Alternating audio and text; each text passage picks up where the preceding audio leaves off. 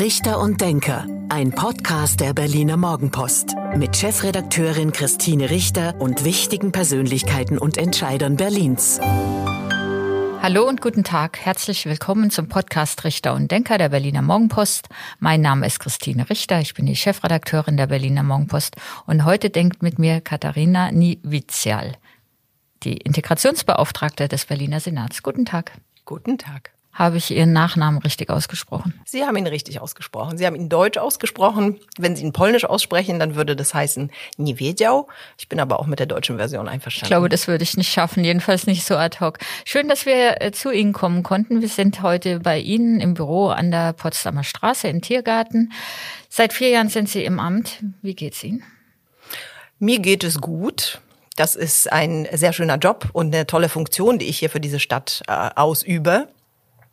Wenn ich aber die drei oder vier Jahre Revue passiere, dann muss ich schon feststellen, eine Krise jagt die nächste. Ich bin zwei, 2019 äh, ins Amt gekommen und ähm, im Mai und gleich äh, Anfang des Jahres 2020 äh, fing dann die Pandemie an. Das heißt, äh, der erste, die erste Krise, die uns dann erreichte. Und vor einem Jahr äh, der Ukraine-Krieg oder der Krieg in der Ukraine, besser gesagt. Ähm, das heißt, äh, wir haben sehr viel zu tun und äh, ich bin äh, ja sehr stark beschäftigt. Wir reden gleich noch über die einzelnen Themen, ähm, wie zum Beispiel die Flüchtlinge aus der Ukraine, die nach Berlin gekommen sind. Sie selbst, wir haben es festgestellt, kommen aus Polen.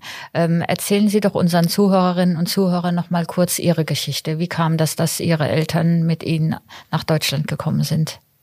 Ich bin mit meiner Familie ähm, in den 90er Jahren nach Deutschland gekommen, nach Westdeutschland, Bremerhaven. Wir sind äh, eine Spätaussiedlerfamilie. Ähm, ich kannte allerdings kein Wort Deutsch, als ich äh, mit zwölf Jahren nach äh, Deutschland gekommen bin. Wussten Sie, dass es nach Deutschland geht? Wussten Sie, dass Sie ausreisen werden? Äh, das weiß man nie. Meine Eltern haben irgendwann mal die Entscheidung äh, gefällt. Äh, das war ja gerade in der Zeit des Umbruchs in Polen. Man wusste nicht, wie es weitergeht. Und die Entscheidung ist dann tatsächlich von den Eltern getroffen worden und nicht von mir, wie es häufig so ist. Die Kinder kommen dann mit. Natürlich haben meine Eltern gesagt, wir machen das für die Kinder. Und das ist so die Motivation von ganz vielen Menschen, mit denen ich heute auch noch spreche, dass viele diese doch äh, schwierige Zeit auf sich nehmen. Migration ist immer schwierig, weil sie es eigentlich für ihre Kinder besser haben wollen. Naja, es war kurz nach dem Mauerfall. Also es war natürlich auch in Europa alles in Bewegung und in Deutschland natürlich auch, brach ja auch eine ganz neue Zeit an. Genau. Und wie ging es dann mit Ihnen weiter? Also in Bremerhaven dann zur Schule gegangen, schnell ja, Deutsch gelernt? Ich, ich musste auch, ich musste auch zunächst in eine Willkommensklasse. Äh, dort habe ich allerdings äh, eigentlich gar kein Deutsch gelernt, weil die anderen Kinder in der Klasse auch nicht Deutsch sprachen. Deswegen bin ich, stehe ich eigentlich diesem Konzept der Willkommensklasse ein bisschen skeptisch gegenüber. Ähm, wir haben dann, wir sind umgezogen. Ich bin in so einem typischen migrantischen Viertel ähm, dann äh, in eine andere Schule eingeschult worden. In Bremerhaven. In Bremerhaven. Mhm. Und dort hatten wir, wie ich finde, ein sehr schönes Konzept, nämlich ähm, ich hatte Deutschförderunterricht. Also während meine Schulkameradinnen alle regulären Deutschunterricht hatten, war ich in einer kleinen Gruppe und habe Deutsch gelernt dort bei einem wunderbaren Lehrer, türkeistämmig. Der wusste ganz genau, worauf es, worauf es ankommt. Und da habe ich in der Tat relativ schnell Deutsch gelernt. Ähm, das war eine Realschule. Ich konnte in dieser Realschule ähm, äh, nicht wirklich gut Englisch. Das heißt, mir fehlte eine zweite Sprache, um dann Abitur machen zu können. Und Gott sei Dank gab es im Land Bremen äh, die Möglichkeit, die Herkunftssprache sich anerkennen zu lassen. Das heißt, ich hatte eine Prüfung abgelegt im Polnisch. Das wurde mir als Zweitsprache anerkannt und nur dadurch konnte ich eigentlich meinen Bildungsweg weitergehen. Ich habe dann Abitur gemacht, habe studiert, bin Politikwissenschaftlerin und ähm, arbeite jetzt als Beauftragte des Senats für Migration und Integrationsfragen. Warum sind Sie nach Berlin gekommen?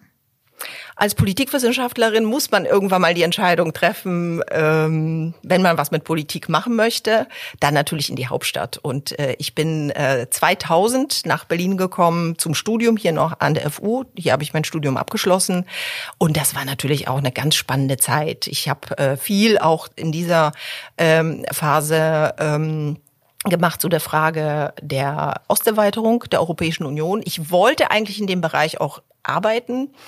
wie das so immer ist mit den Wegen. Ich bin dann nicht bei der europäischen Integration gelandet, sondern bei der Integra gesellschaftlichen Integration und habe hier auch hier in dieser Dienststelle mein allererstes Praktikum gemacht in Berlin. So schließt sich dann der wer, Kreis. Wer war damals Ausländerbeauftragter oder hieß ja mal ja, früher Ausländerbeauftragte? Ja, die ähm. hieß so, das war Barbara John, die 20 Jahre dieses Amt mhm. ausgefüllt hat. Eine, Eine große, Koryphäe, große genau. Berliner Persönlichkeit. Immer noch wahnsinnig äh, agil und aktiv. Manchmal treffe ich sie und bin immer wieder erstaunt, wie wach sie eigentlich bei all diesen Themen ist und weiterhin interessiert. Und ich bin natürlich auch irgendwie stolz, dass ich in ihre Fußstapfen getreten bin. Und dann waren Sie aber zwischendrin noch in Pankow auch als Integrationsbeauftragte. Genau, ich habe dann, ähm, ich habe zunächst ähm, stärker noch den politischen Weg eingeschlagen, hatte eine äh, einen politischen Think Tank mit aufgebaut, das Progressive Zentrum. Das ist eine politische, das ist so eine Politikberatung an der Schnittstelle Wissenschaft und Politik. Und von da aus bin ich ins Rathaus Pankow ähm, gekommen als Integrationsbeauftragte des Bezirkes, des Berliner größten Bezirkes. Das hört sich immer so klein an, aber in Pankow wohnen 400.000 Menschen. Ich hatte sehr viel zu tun. Ich sage immer gerne, Berlin besteht aus zwölf Bezirken, aber eigentlich sind es zwölf Großstädte und ich wohne selbst auch in Prenzlauer Berg, sprich in Pankow und das ist schon eine richtige Großstadt mit über 400.000 Einwohnern. Sie sagten es gerade. Bevor wir dann über Ihre Aufgaben sprechen, noch mal einmal zurück zu Ihren Eltern. Wie ist denn Ihren Eltern, die wahrscheinlich auch kein Deutsch konnten, ähm, die Integration gelungen? Meine Eltern ähm, ging es ich glaube, genauso wie es ganz, ganz vielen anderen Menschen geht. Äh, der Anfang, das ist auch der Satz, den mein Vater mir beigebracht hat, jeder Anfang ist schwer. Ähm, irgendwo, äh, also ich bin ja selber jetzt auch 45, äh, meine Eltern waren so Mitte 30 irgendwo wirklich neu zu beginnen, ohne die Struktur zu kennen, ohne die Sprache zu kennen, alles hinter sich zu lassen, äh, von wirklich von vorne zu beginnen, ist ist für mich eine Lebensleistung, die ich weiterhin hochschätze für alle Menschen, die irgendwo einwandern, aus welchen Gründen auch immer. Flucht ist auch nochmal, finde ich, ein Thema für sich, weil das noch unfreiwillig äh, geschieht. Ähm, mein Vater spricht immer noch mit Akzent. Und wenn er manchmal, jetzt ist er schon in Rentenalter und wenn er zum Arzt geht, dann fragt er mich auch, kannst du mitkommen? Das heißt also, dieses Phänomen, ich fühle mich unsicher, begleite mich besteht nach wie vor. Das heißt, ich bin eine typische, ein typisches Kind, ja, einer, äh, eines eingewanderten Vaters, der ähm, immer noch mit diesem System irgendwo hadert, obwohl er natürlich hier schon seit mehr als 30 Jahren lebt. Sie an wahrscheinlich. Ich will so ein bisschen drauf, ähm, wie, wie wichtig Sprache ist, um dass man von einer Integration oder gar einer gelungenen sprechen kann. Ich hatte kürzlich in einer Zeitung gelesen, da ging es um die Aufarbeitung von Silvesterkrawallen vor zwei Jahren. Und ähm, derjenige, der angeklagt war, natürlich haben alle vergessen, alle Zeugen vergessen, was wirklich passiert ist und war ähm, syrische Abstammung und lebte aber seit fünf Jahren in, ähm, in Deutschland oder in Berlin und konnte kein Wort Deutsch. Und also das war fast noch interessanter, dieses Schicksal dort ähm, beschrieben zu sehen, als jetzt über Silvesterkrawalle ähm, nachzu, ähm, nachzudenken. Und ja, meine Frage ist, wie wichtig ist die Sprache für die Integration? Die Sprache ist der Schlüssel. Die Sprache ist ganz wichtig. Ähm Trotzdem muss man auch anerkennen, dass Menschen gerade im Erwachsenenalter natürlich nicht sofort und schon gar nicht perfekt Deutsch lernen werden können.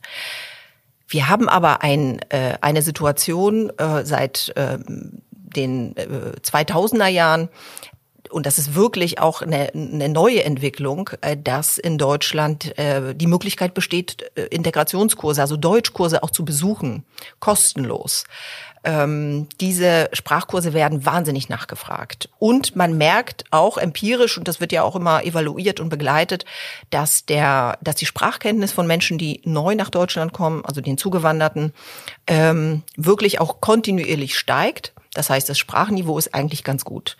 Bei Geflüchteten Menschen, und gerade Sie sprachen 2015, 16 an, gab es noch eine, eine, eine andere, eine schwierige Situation. Erstens, es kamen sehr viele Menschen auf einmal. Viele haben nicht sofort den Deutschkurs bekommen, den sie eigentlich bräuchten. Das heißt, es gab Wartezeiten. Plus, es gab auch Herkunftsgruppen, die äh, von den Deutschkursen ausgeschlossen waren. Ein Fehler, wie ich finde, aus meiner Arbeit heraus, weil ich gerade gesagt habe, wie wichtig äh, das ist, Deutsch zu lernen und weil das die Menschen das wollen. Mhm. Ähm, naja, das Land Berlin hat an der Stelle ähm, sofort agiert und hat gesagt, wenn, das ist ja immer vom Bund finanziert, wenn die Deutschkurse von der äh, von der Bundesebene für bestimmte Herkunftsgruppen nicht existieren, dann finanzieren wir als Land Berlin diese Kurse selbst. Und es gibt in der Tat an allen Volkshochschulen hier in Berlin Sprachkurse, die wir als Land finanzieren für alle Menschen mit allen Aufenthaltstiteln und allen Her Herkunftsgruppen. Auch diese Kurse sind freiwillig und werden eigentlich wahnsinnig nachgefragt, so dass wir zu wenig Plätze haben für die Interessierten.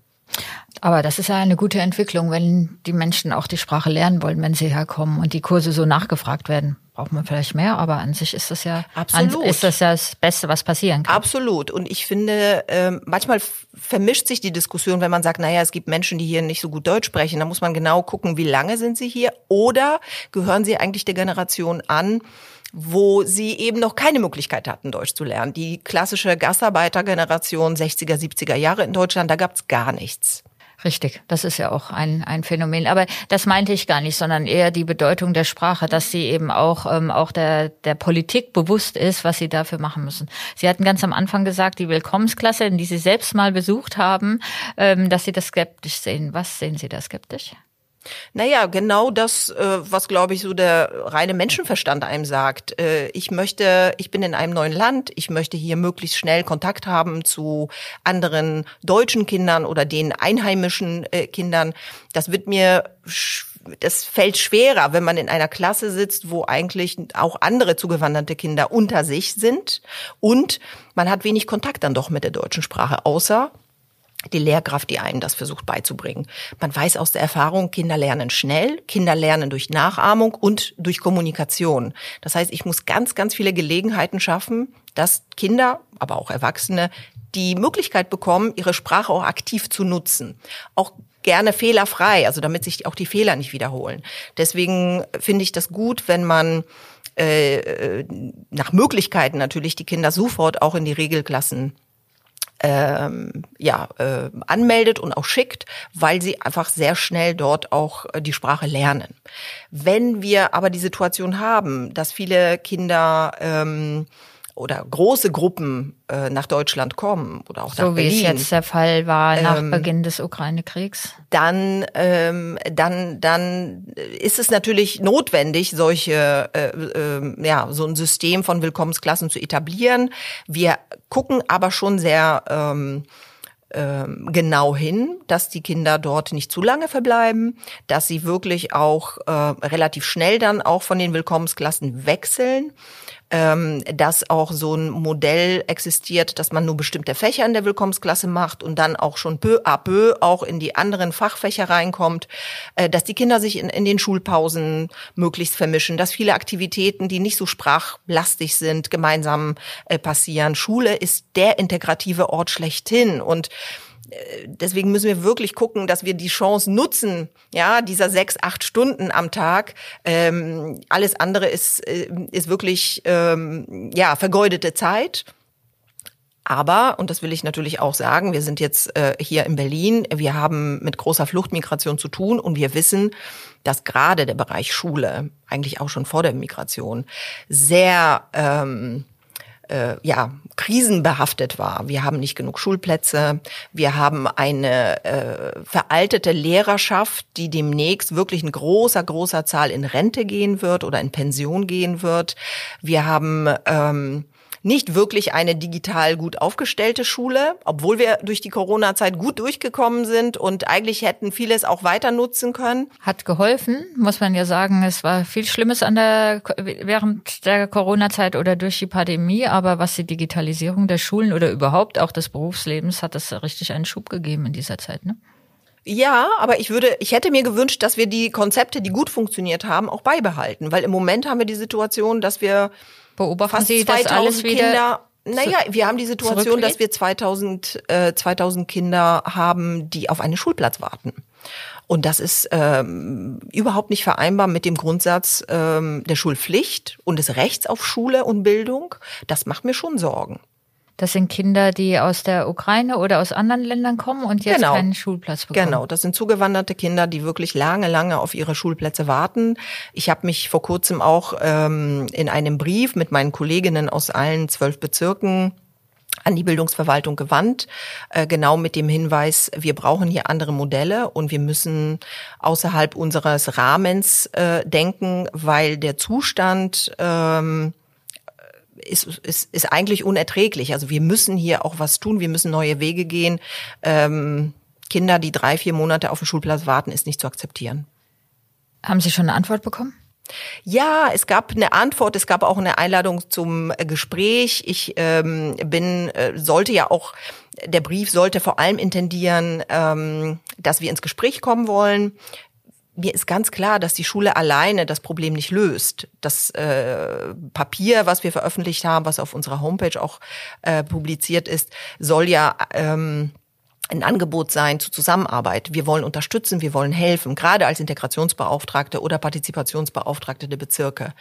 Nun haben wir aber die Wiederholungswahl gerade gehabt, die Regierung bildet sich neu. Ich warte geduldig, bis der neue Senat ähm, einberufen ist. Und dann werde ich natürlich auch gleich um einen Termin bitten, auch bei der Bildungsverwaltung.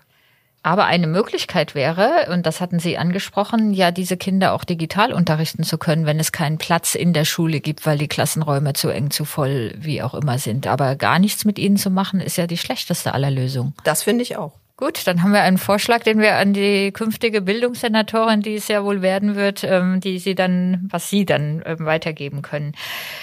Ihre Aufgabe als Integrationsbeauftragte, was machen Sie genau? Was ist so der Alltag? Was tun Sie? Ich bin ähm, die Integrationsbeauftragte des Berliner Senats. Das heißt, ich bin in der auf der Landesebene äh, tätig. Ähm, meine Aufgabe mh, hm, besteht darin, äh, ich habe eigentlich zwei Jobs. Der eine Job besteht darin, wirklich auch als Beauftragte in dieser Ombudsfunktion zu fungieren. Das heißt, ich bin eine klassische Interessensvertreterin für Menschen mit Migrationsgeschichte in dieser Stadt. Was sind ihre Belange? Was sind ihre Probleme? Was sind ihre Interessen? Das versuche ich möglichst ähm, gut zu übersetzen und mit allen möglichen Ressorts ähm, ja zu verhandeln. Wir sind allerdings. Das heißt, die Migranten kommen hier in eine Beratungsstelle, sagen, was sie brauchen. Ich ahne so ein paar Themen wie Aufenthaltsrecht oder Wohnungsnot. Also die kommen mit ihren Themen und Fragen hierher und sie nehmen das dann auf und gucken, was sie politisch erreichen können. Nicht nur politisch, sondern tatsächlich auch Beratung im Einzelfall. Äh, sie sind hier in der Potsdamer Straße. Unter uns im Erdgeschoss gibt es das Willkommenszentrum. Das ist die Beratungsstelle der Beauftragten. Dort beraten wir zu allen Fragen Aufenthaltsrecht, Sozialrecht, Arbeitsmarkt, Frage der Anerkennung von Qualifikationen. Äh, also alle Fragen können bei uns hier unten wirklich im Einzelfall mit verschiedenen Sprachmittlern auch ähm, besprochen werden und hoffentlich dann auch gelöst werden. Das ist eine Aufgabe, das ist diese Ombudsfunktion, die ich habe. Aber ich will natürlich auch strukturell was verändern. Äh, strukturell heißt, ich bin äh, in diesem Querschnittsthema Integration unterwegs. Das ist ja kein Handlungsfeld an sich, sondern das hat viel was mit Bildungspolitik zu tun, mit Arbeitsmarktpolitik, mit Sozialpolitik. Ähm, ich wirke also wirklich auch auf die anderen Senatsverwaltungen ein, dass sie ihre Maßnahmen und Politiken auf eine Migrationsgesellschaft ausrichten. Wir sind eine Migrationsgesellschaft. 40 Prozent der Berliner Bevölkerung hat einen Migrationshintergrund. Und ähm, wenn man sich aber trotzdem anschaut, wie wir unsere ja, Politik ausrichten oder Maßnahmen machen, dann habe ich häufig das Gefühl, dass sie nicht auf die Migrationsgesellschaft ausgerichtet ist. Äh, was meine ich damit? Äh, das fängt schon äh, mit einer banalen Frage an ähm, der Mehrsprachigkeit sind wir in der Lage, auch ähm, Formulare in verschiedenen Sprachen anzubieten. Ähm, machen wir, wenn wir wissen, dass die Kinder in der Kita gerade von migrantischen Familien am seltensten einen Kita-Platz bekommen, gucken wir uns das genau an, woran das liegt. Versuchen wir genau diese Frage der sozialen und der ethnischen Herkunft ähm, besser zu verstehen, dass wir genau diesen Menschen einen Kita-Platz anbieten. Oder bei der Frage der, des Arbeitsmarktes ähm, schaffen wir das, die Menschen, die hier arbeiten wollen, tatsächlich äh, auch arbeiten lassen. Und zwar nicht nur prekär, sondern auch in ihrer Qualifikation. Ja, das gelingt uns noch nicht gut. Wir sind äh, bei all diesen Fragen, wie ich finde, ähm, oder ich formuliere es anders, wir haben noch Hausaufgaben zu tun. Wir als Staat müssen uns noch stärker ähm, für diese Zielgruppe öffnen. Wir müssen besser verstehen, was die Belange und die Bedarfe sind. Mm, und das schaffen wir nur, wenn wir auch in unseren staatlichen Institutionen die Perspektive dieser Menschen stärker abbilden. Das bedeutet ganz einfach, wir brauchen mehr Menschen in, in, in, in den staatlichen Stellen, die selbst Migrationsgeschichte haben. Ich erinnere mich gut, ein Freund von mir hat ähm, ukrainische Flüchtlinge aufgenommen und ähm, die ihm dann als erstes gesagt haben, wie kann das sein, dass in den Behörden kein Mensch Englisch spricht oder sehr wenige und ganz abgesehen von der Digitalisierung und dem kartenlosen Bezahlen und und und, wo man so dachte, hm, er hat recht, ja, also muss er jetzt nicht die dritte Fremdsprache können, aber vielleicht Englisch wäre ja schon ganz gut, um sich zu verständigen. In einer Stadt wie Berlin, wir reden ja über eine internationale Metropole, ähm, wo man eigentlich ja da auch davon ausgehen könnte, es könnte ein bisschen einfacher sein mit der Integration. Wir haben in der Tat eine Diskrepanz zwischen auf der einen Seite eine wahnsinnig attraktive internationale Metropole. Die Menschen kommen immer noch sehr gerne nach Berlin.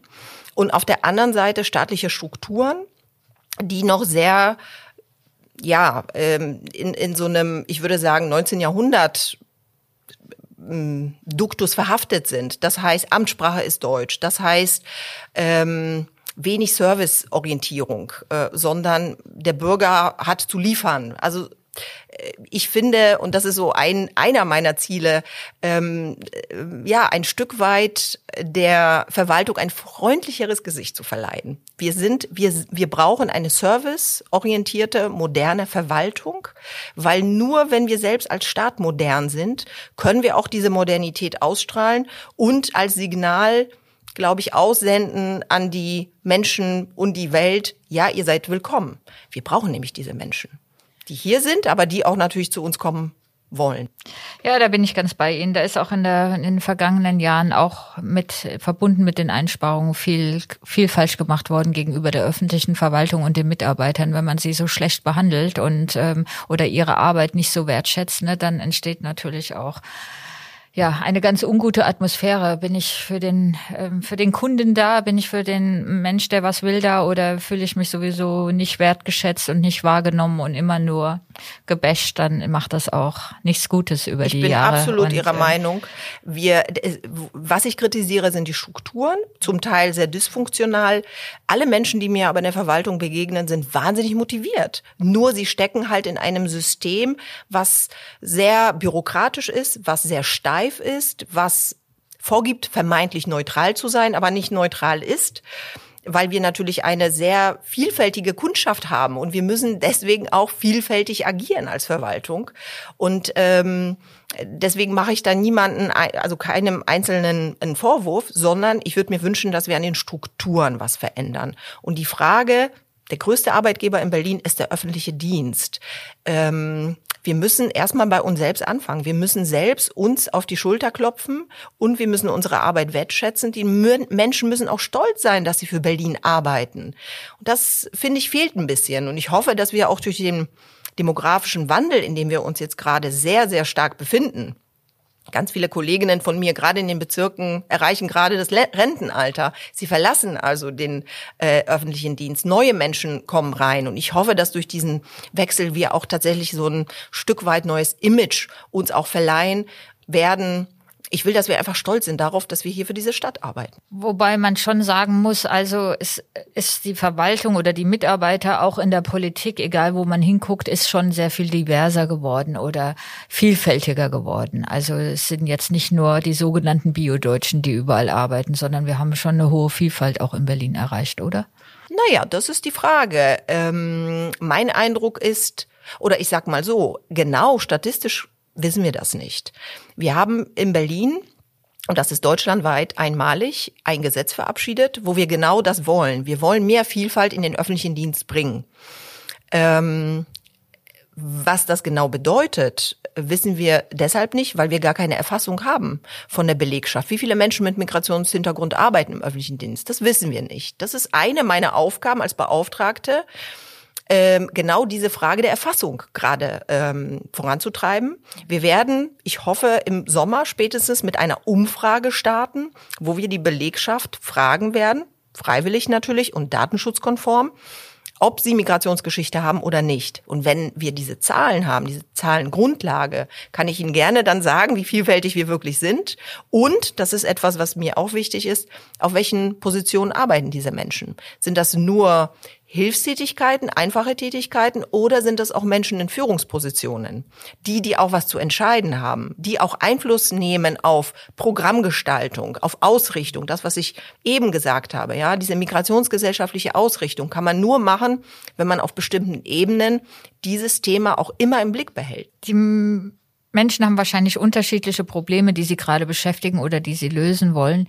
Wenn Sie mal so drüber gucken, gibt es ein Thema, was ähm, die Menschen besonders umtreibt? Also Menschen mit Migrationshintergrund, die zu Ihnen in die ähm, zur Ombudsmann zur Beratungsstelle kommen, gibt es ein Thema, was so für Berlin jetzt gerade so schwierig, wichtig ist, was Sie auch vielleicht als sagen, das müssen wir unbedingt lösen? Mm, ich müsste wahrscheinlich ein bisschen differenzierter darauf antworten. Also die Einzelfälle, die wir in der Beratung haben, sind vielfältig. Das reicht, das ist wirklich die gesamte Klaviatur von A bis Z. Was aber auf meiner Ebene als Beauftragte immer wieder Thema ist, ist die Frage der ähm, Sichtbarkeit und der Repräsentanz. Der Frage, wie werden wir eigentlich wahrgenommen? Ähm, werden wir als, als zivilgesellschaftliche Akteure auch gehört? Werden wir auch zu den Runden eingeladen, wo man mit der Stadtgesellschaft spricht. Das ist, das ist tatsächlich etwas, was ich als eine ganz wichtige ähm, Aufgabe sehe. Mm, es gibt viele Migrantinnenorganisationen hier in der Stadt, also Menschen, die sich wirklich in verschiedenen Communities engagieren. Ähm, mit ihnen zu sprechen ist total wichtig. Warum? Erstens, sie haben Zugang zu der Community. Sie haben also wirklich Expertinnenwissen. Sie wissen ganz genau, was diese Menschen brauchen. Und das mit ihnen zusammenzuarbeiten hilft uns auch besser Antworten zu finden auf die Fragen, was genau benötigt wird. Und es stärkt natürlich die Demokratie und die Frage, wie organisieren wir eigentlich diese, diese Zivilgesellschaft in Berlin? Berlin ist sehr partizipativ. Wir haben eigentlich starke Stimmen in der Stadt. Menschen wollen die Stadt mitgestalten. Und mir ist wichtig, dass auch diese migrantischen Stimmen gehört werden. Und mit denen arbeite ich sehr eng zusammen und versuche auch durch Finanzierung von Projekten, von ihren Organisationen, sie in ihrer Struktur auch zu stärken. Weil ich finde, das sind ganz wichtige Stimmen, die in der Diskussion auch um die Gestaltung der Stadt hörbar gemacht werden müssen. Das war fast schon das Schlusswort. Mit Blick auf die Uhr sind wir nämlich fast am Ende dieses Podcasts. Aber es gibt zum Schluss, zum eigentlichen Schluss, gibt es immer ein kleines Spiel. Ich gebe Ihnen zehn Sätze zu Berlin und zu Ihnen vor, die Sie bitte spontan vervollständigen. Und dann lernen unsere Zuhörerinnen und Zuhörer Sie noch ein bisschen besser kennen. Gerne. Mein Lieblingsort in Berlin ist? Die Oberbaumbrücke. Die Vielfalt in Berlin ist? Wahnsinnig groß oder herausfordernd. Die deutsche Sprache ist für die Integration wichtig, aber die Mehrsprachigkeit ist mindestens genauso wichtig. Meine Freizeit verbringe ich am liebsten im Park. Polen bedeutet mir sehr viel. Mich treiben die deutsch-polnischen Beziehungen um. Ich glaube, dass wir hier noch mehr machen müssen auf der deutschen Seite. An den Berlinern mag ich die schnodderige Art, die sich dann aber sehr stark und sehr schnell in eine freundliche Art umwandelt kennenlernen würde ich gerne einmal? König Charles III., der gerade Berlin besucht hat und sich auch für die Integration und Sozialprojekte sehr stark interessiert hat. Integrationsbeauftragte sind wichtig, weil weil sie einen guten Gesamtüberblick haben über das Thema und ein gutes Fingerspitzengefühl brauchen für dieses doch diffizile Thema, was aber gesellschaftlich so wichtig ist. Mein Vorbild ist? Ich habe keine Vorbilder. Und schon der letzte Satz vom Berliner Senat wünsche ich mir. Oh, ich wünsche mir wirklich, dass wir das Thema Unterbringung äh, und Flucht äh, ganz oben auf die Agenda setzen. Ich glaube, dass das politisch ganz wichtig ist. Daran wird sich auch der Erfolg des Senats, des nächsten Senats entscheiden. Vielen Dank. Das war der Podcast Richter und Denker der Berliner Morgenpost. Mein Name ist Christine Richter. Ich bin die Chefredakteurin der Berliner Morgenpost. Und heute hat mit mir gedacht Katharina Niewizial, die Integrationsbeauftragte des Berliner Senats. Vielen Dank. Vielen Dank. Das war Richter und Denker. Vielen Dank fürs Zuhören. Schalten Sie nächste Woche wieder ein zu einer neuen Folge mit Berliner Morgenpost Chefredakteurin Christine Richter.